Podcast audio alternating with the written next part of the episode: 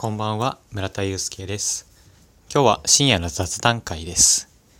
朝ごはんを用意して眠ると楽しく起きられるについてお話ししていきます。よろしくお願いいたします。はい。僕は先ほどまで朝ごはんの仕込みをしていました。えーっと、作ったのは特製ツナキャベサラダですかね。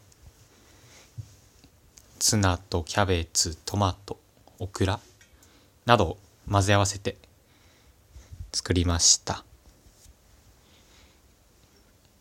今作ったのはやっぱり朝仕込む時間がないなって思ったのと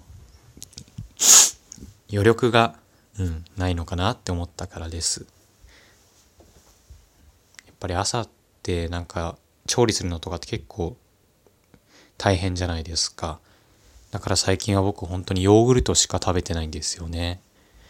前までだとそのキャベツ千切りとかしてたんですけれども、まあ、起きたてですぐ食べるとしたら簡単にサクッと食べられるものがいいなって思ってました。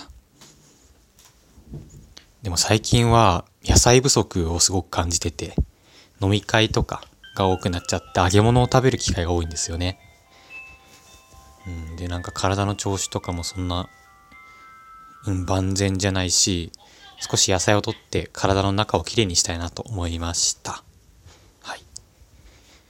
で今作って思ったのがこれ作っても食べるの明日じゃないですか。そうすると朝起きるのすごく楽しみなんですよね。なんか今でもすごくお腹空いてるんですけれどもこのお腹空いたことを我慢して食べる朝ごはん。うん。今考えるだけでもよだれが出てきますね。ということで今日は深夜の雑談会をお送りしました。おやすみなさい。